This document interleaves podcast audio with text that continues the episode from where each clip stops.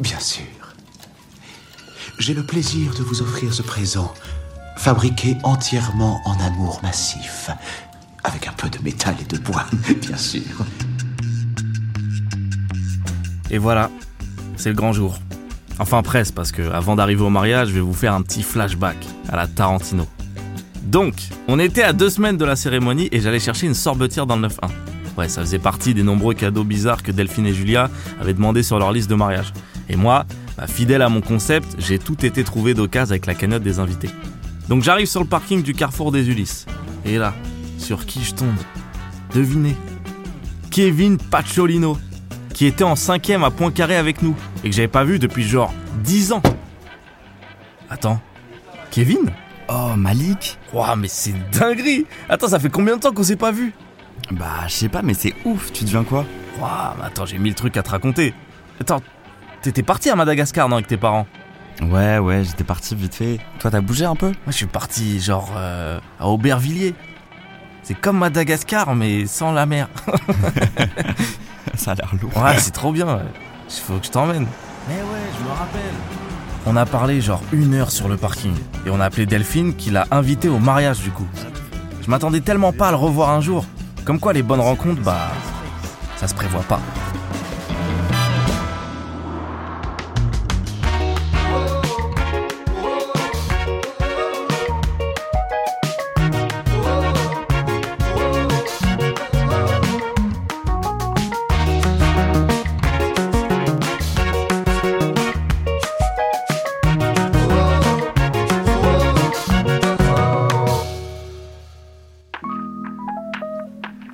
D'ailleurs, faut que je vous raconte. Si j'en étais à récupérer une sorbetière sur un parking, c'est parce que j'avais géré tout le reste. Bah ouais, la salle, les fringues, la vaisselle, la sono, il restait plus que les cadeaux. Et pour ça, j'avais un dernier super contact à qui demander conseil. Ouais, Marie Montuire, une journaliste déco passée maître dans l'art de dénicher des trucs cool sur le bon coin. Et que j'avais le plaisir de retrouver en terrasse Ha Trop bien Le vent et tout. En fait, chaque fois que j'ai besoin de quelque chose ou que j'ai envie de quelque chose, la première chose que je fais, c'est d'aller voir d'abord sur le bon coin. Après, si je trouve pas mon bonheur, si je trouve pas exactement ce que je veux, ou si ça n'existe pas encore en seconde main parce que c'est un article trop récent ou qui n'a pas été assez diffusé pour qu'on le retrouve euh, d'occasion, je vais me retourner vers des choses euh, neuves. Ouais. Mais mon premier réflexe, c'est d'aller voir, tiens, est-ce que je vais pas le trouver sur le bon coin? Parfois, c'est pour une question de prix, parfois, c'est par une question d'originalité, et parfois, c'est pour les deux. Ok, mais alors là j'ai une liste de mariage de ouf, hein. Enfin avec plein de trucs qui ont l'air compliqués à trouver. Vraiment là, elles se sont lâchées. Alors laisse-moi voir, t'as une cruche en forme de poisson, un luminaire tchécoslovaque, non mais là c'est un prank, un plateau Coca-Cola vintage. Ah, Là, je fais comment pour trouver tout ça moi?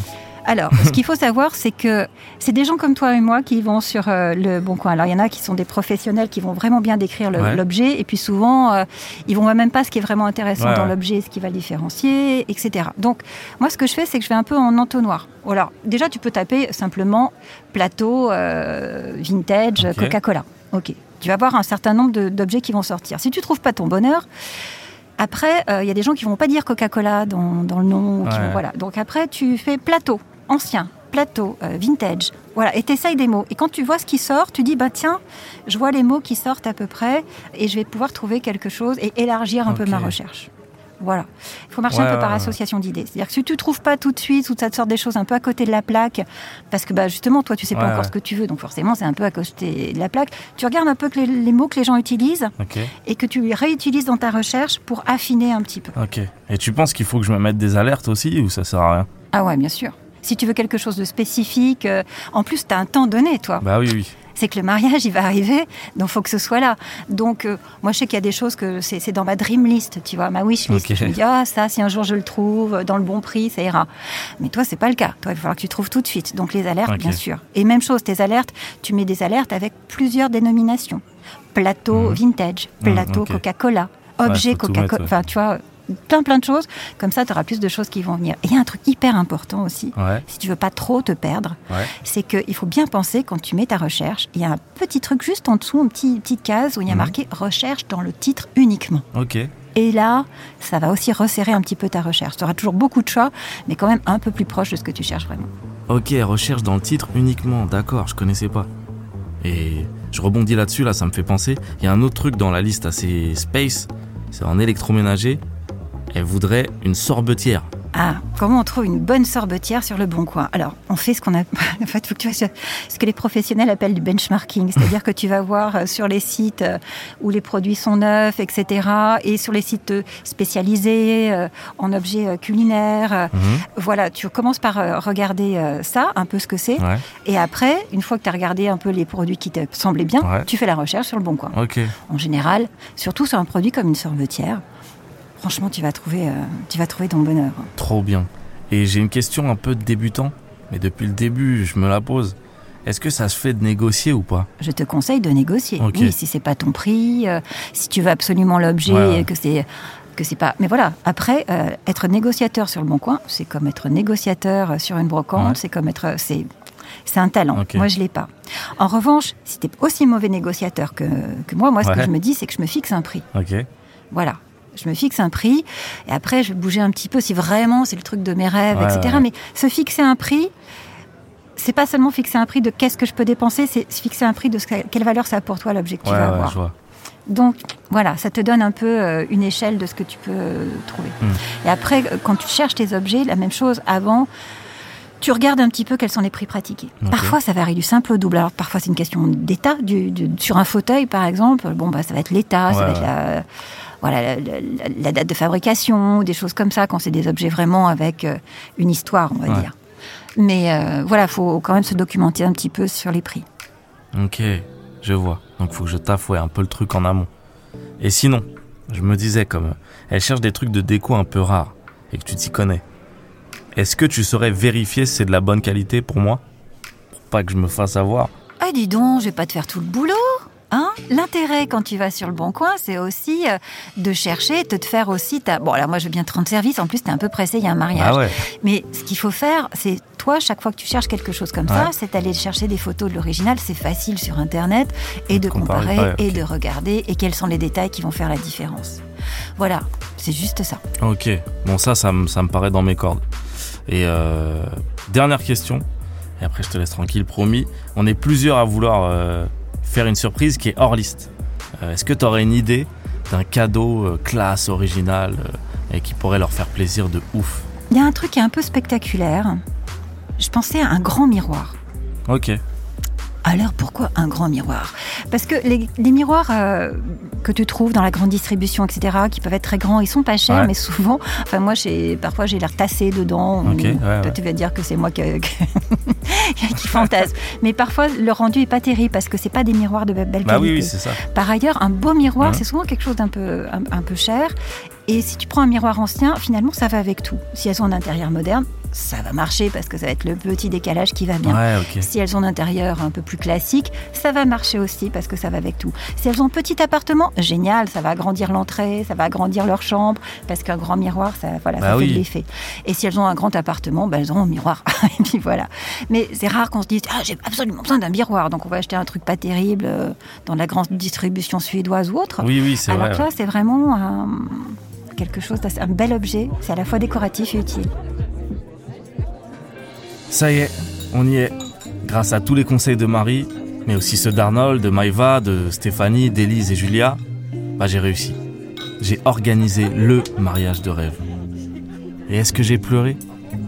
Bah évidemment Cérémonie grandiose, cocktail trop cool, petit défilé avec les invités hyper stylés dans la cour de la caserne. Ambiance de malade, joie, amour, bonne humeur. Et puis, avec mon Tamagotchi turquoise et blanc dans la poche, est arrivé enfin le moment de faire mon discours de témoin.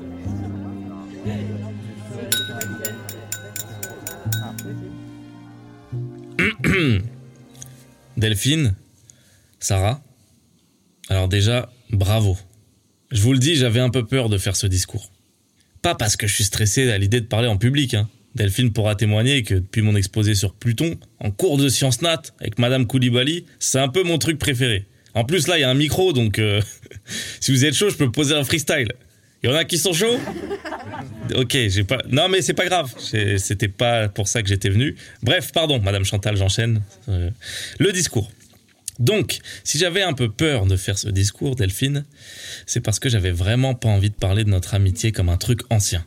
Ouais. Comme si ce mariage devait être la fin de la vie d'avant. Parce que je, je te l'ai jamais dit, mais ma vie sans toi, c'est, c'est comme mon mug sans oasis. Ça n'a aucun sens. Et surtout pas de goût. Mais en fait, j'ai beaucoup pensé à nous et à vous deux en préparant ce mariage. Et en fait, en découvrant la beauté des trucs usés, bah, j'ai réalisé que l'amour et l'amitié, bah, c'est comme une bonne sorbetière. Ça peut durer toute la vie. Et parfois réserver des surprises. Dédicace à Kevin. Kevin, regardez. Et Kevin, il n'était pas invité de base. C'est pas qu'elle l'aime pas, mais c'est que... Bon, bref. Je continue. Euh, J'ai lu que ça faisait classe de citer des poètes dans des discours. Je me permets. Désolé si ça a l'air tout de suite un peu euh, pompeux, mais voilà. Comme disait Roff, la vie est moche, mais les souvenirs lui donnent du charme. Voilà. Tout ça est un peu décousu, je vous l'accorde. Mais ce qu'il faut retenir, c'est que vous êtes magnifique. Et je suis super ému. Et super, super, super fier de vous. Voilà. Je suis un peu fier de moi aussi, parce que c'est moi qui ai organisé tout ça. Ah, vous savez, il y a des gens qui savaient pas? Ouais, c'est moi qui ai organisé, ouais. Bon, écoutez, j'aime pas me vanter, mais c'est moi qui ai organisé. Donc euh, les merci et tout, là, faut... c'est à moi qu'il faut les... Bref. En vrai, tu croyais que j'allais me planter? Vrai ou faux? Et ben voilà, on y est. Pour toi, c'est réussi. Je termine, parce que je sens la Chantal va me priver de dessert. Euh, je vous souhaite masse de bonheur à toutes les deux. Et dernier truc, Delphine, j'ai retrouvé un petit animal virtuel. Tu sais Qui fait des, des petits cacas là, de 9 pixels de large. Et du coup, je me suis dit que pour te l'offrir, bah, c'était l'occasion rêvée.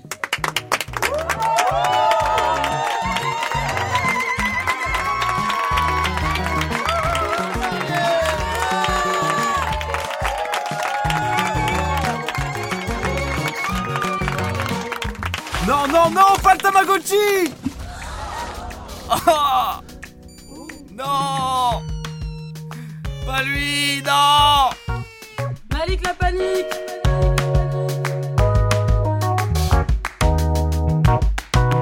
Occasion rêvée, c'est la saison 2 du podcast Les Bonnes Rencontres, la docu-fiction qui vous fait rentrer dans les coulisses du Bon Coin, écrite par David Honora, racontée par moi, Anis Rali, dans le rôle de Malik, et réalisée par Adèle Itel Elmadani.